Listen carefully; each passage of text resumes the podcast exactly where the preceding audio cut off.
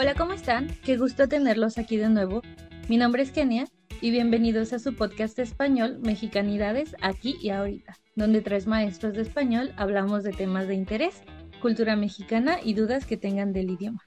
Y como se los prometimos, siguiendo en la temática del Día de Muertos, el día de hoy les vamos a contar sobre los altares y algunas variaciones que tienen en nuestro estado, así como las comparsas que se hacen aquí. Empecemos.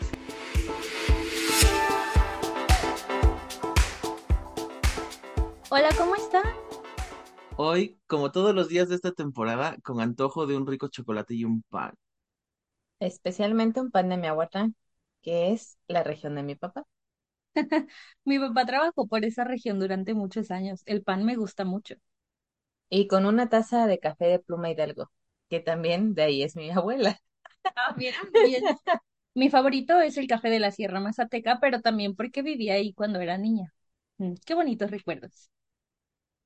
Yo soy 100% del Valle y además mis abuelos tenían una panadería, entonces esta época significa pan y chocolate para mí. Qué rico. Pues bueno, antes de seguir provocándonos más hambre, vamos a dar paso al tema del día de hoy. Vamos a contarles sobre altares y comparsas.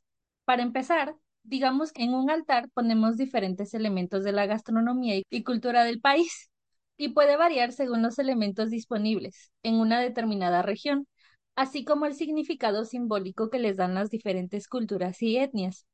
El origen de esta tradición es previa a la llegada de los españoles, pero, y sin alargarme más, ¿cuáles consideran que son los elementos infaltables del altar de muertos en su familia?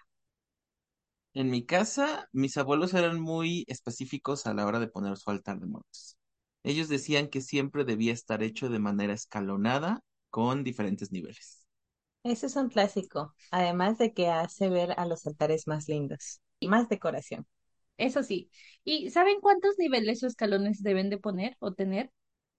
Pues se supone que son siete y cada uno tiene un significado religioso, obviamente católico. Hay un nivel para la comida, otro para las fotografías y obviamente el nivel más alto está asignado para las figuras religiosas. Personalmente, no creo o no recuerdo si en la casa o en mi familia han habido o hemos tenido altares con siete niveles. Pues a pesar de que mis abuelos eran muy tradicionales y pues obviamente además muy, muy católicos, muy religiosos, ellos solo eran estrictos en la forma escalonada, no exactamente en el número de niveles. Ok, es curioso. Pues en abuela no llevamos a cabo los niveles. Lo que hacemos es poner una mesa, se forma un arco con caña y se va adornando este arco con ramitos de la flor llamada viruche, que es una flor silvestre que solo se da en esta temporada. Normalmente es común ocupar el cempasúchil, pero en este lugar solamente se ocupa el viruche y se ponen las flores de cempasúchil en unos floreros al pie de la mesa. Es una flor amarilla chiquita, ¿verdad? Sí, es esa. Y en el arco se cuelgan frutas como manzanitas, mandarinas, naranja, tejocote. También en el pueblo de mi papá es muy tradicional, unas semanas antes se piden bastones de pan. Un bastón de pan son 12 piezas con forma de monitos, o sea, personitas. Y esos monitos se ponen en la mesa o en el arco. Los cuelgan en forma de collar. Sí, por eso a veces decimos que son los colgados. No, bueno, en mi casa hacemos un collar de cacahuates, También hacemos el collar de cacahuates y el collar de tejocote. pero no sabía que le llamaban los colgados. No, pero a los colgados le decimos al pan, Ajá, al pan en forma. No, nosotros en la familia le decimos así. Ok, eso es algo más familiar. Ajá. Y también es muy común ah, poner foto de familiares que ya fallecieron, pero en mi casa no se ponen porque no nos gustan las fotos. Así que solo se pone la foto de una virgen. Entonces, si no hay fotos, ¿cómo van a llegar a tu casa? Oh, es que en mi familia se visita al panteón una o dos semanas antes para invitar a los difuntos a que lleguen a la casa ¿Esto es una tradición de la región de Miahuatlán o de tu familia? de mi familia. Ah, ok. No se hace en Miahuatlán, entonces. A lo mejor es A de lo la mejor sí es familia, Miahuatlán. pero también es de Miahuatlán. Ok. ¿Y qué hay contigo? Pues esto de los altares en mi casa siempre ha sido diferente. ya que mi mamá y mi papá son de diferentes regiones del estado y algunas cosas varían. Así que es un híbrido entre la cultura zapoteca de la Sierra Sur y la costa de Oaxaca. Lo que nunca falta son las flores de muerte, los cacahuates, la fruta. O sea, no ponemos sandías, generalmente ponemos frutas que se pueden colgar, o sea, frutas que tienen ramas. Por ejemplo, mandarinas, naranjas, nísperos, que son mis favoritos de la temporada, y jícamas. Y la que no se puede colgar, que es pequeña, se pone en tazones o platos. Alguna vez hemos puesto un pan de muerto que no es tradicional del Valle de Oaxaca, pero sí de la Sierra Mazateca, porque como ya lo había dicho antes, algunos buenos años de mi infancia los pasamos por allá. Y ponemos un pan que se llama hojaldra, que si han visitado el centro de Oaxaca, no es la misma hojaldra que aprobaron aquí. Y uno que otro tamal de tesmole, que es otro de los muchos moles que hay en Oaxaca. Ese comentario de los platos me hace preguntarme, ¿todos ponen la fruta en platos? En realidad yo no uso platos o contenedores, pero la verdad es que desde que mis abuelos murieron, los altares que yo he hecho son exclusivamente frutas, pan y algunas bebidas, pero nunca están en platos. En mi casa toda la fruta en realidad está dispersa en todo el altar, no está exactamente arreglada por grupos. Y las que son muy, muy, muy, muy pequeñitas, sí en un plato. Creo que eso es lo más tradicional. Yo soy una persona rara entonces. Creo que sí, tú eres raro. Pobre cosita rara. En mi casa también se hace como en la casa de Sayu. Todos los elementos del altar están distribuidos aleatoriamente por el espacio. Lo único que está en platos es la comida. Tal vez tengo algún TOC o TOC. OCD. Exacto. Ah, prefiero ver todo agrupado, naranjas con naranjas, manzanas con manzanas, etcétera.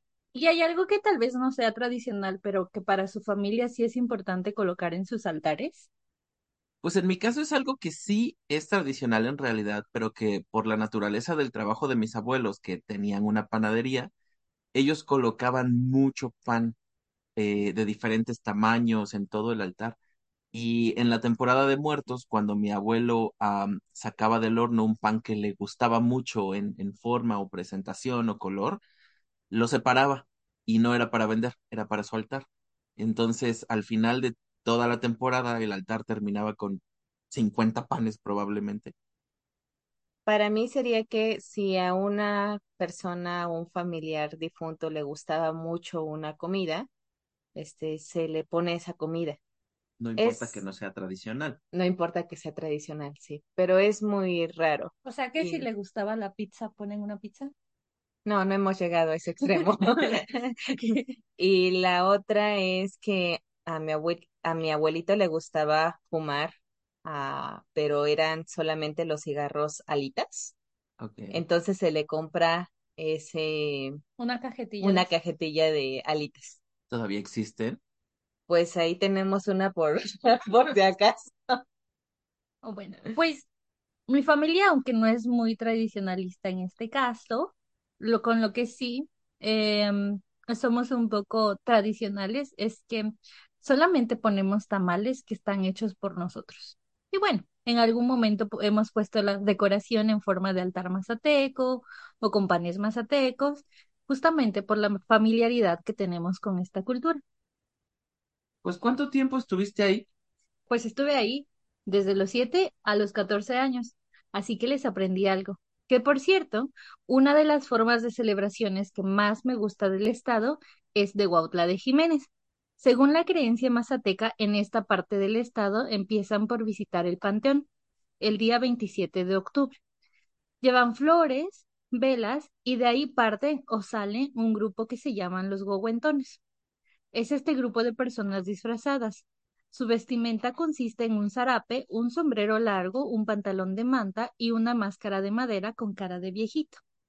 Inician el 27 de octubre después de ir al panteón a pedir permiso al guardián del inframundo para que las almas de los muertos puedan salir. La palabra huehuentón significa antepasado y su trabajo es anunciar la llegada de los muertos.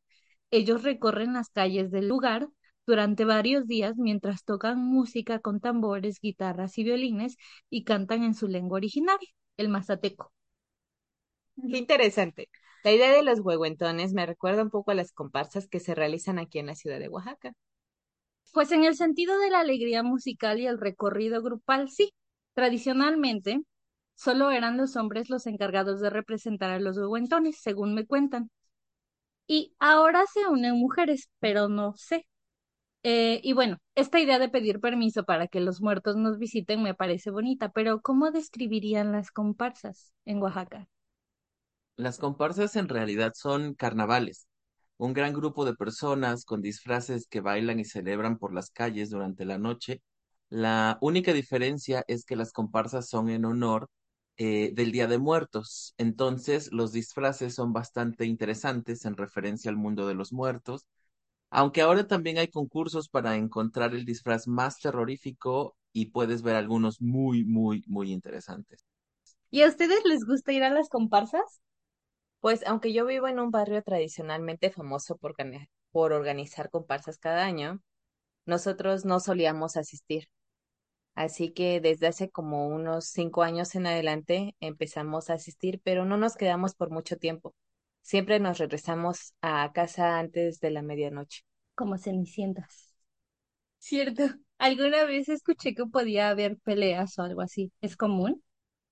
No pasa siempre, pero es una posibilidad. Si lo piensas bien, es un grupo muy grande de personas bailando y bebiendo alcohol toda la noche, entonces todo puede pasar.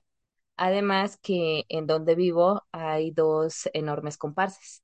Entonces, estas comparsas se tiene la idea que no se pueden juntar porque si se juntan, sí va a haber pleito. Claro, es mejor prevenir que lamentar. Ahora que recuerdo, en realidad solo he ido a una comparsa donde resistí bailando toda la noche, pero la verdad es que tuve una cerveza en la mano toda la noche.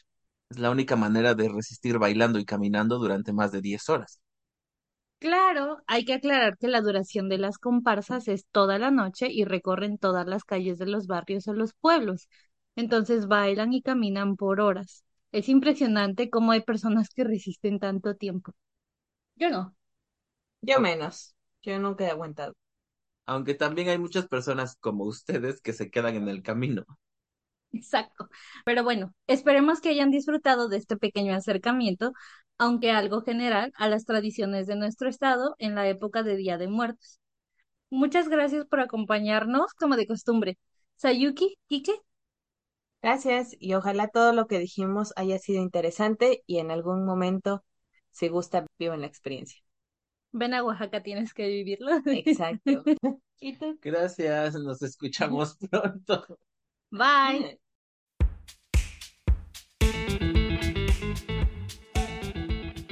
Muchas gracias por acompañarnos nuevamente en este episodio de su podcast Mexicanidades aquí ahorita. Como siempre, no olviden suscribirse, dar me gusta, así nos ayudan a que más personas nos escuchen y déjennos sus dudas o comentarios en el canal de YouTube, en Spotify, en Apple Podcast. Nos oímos pronto.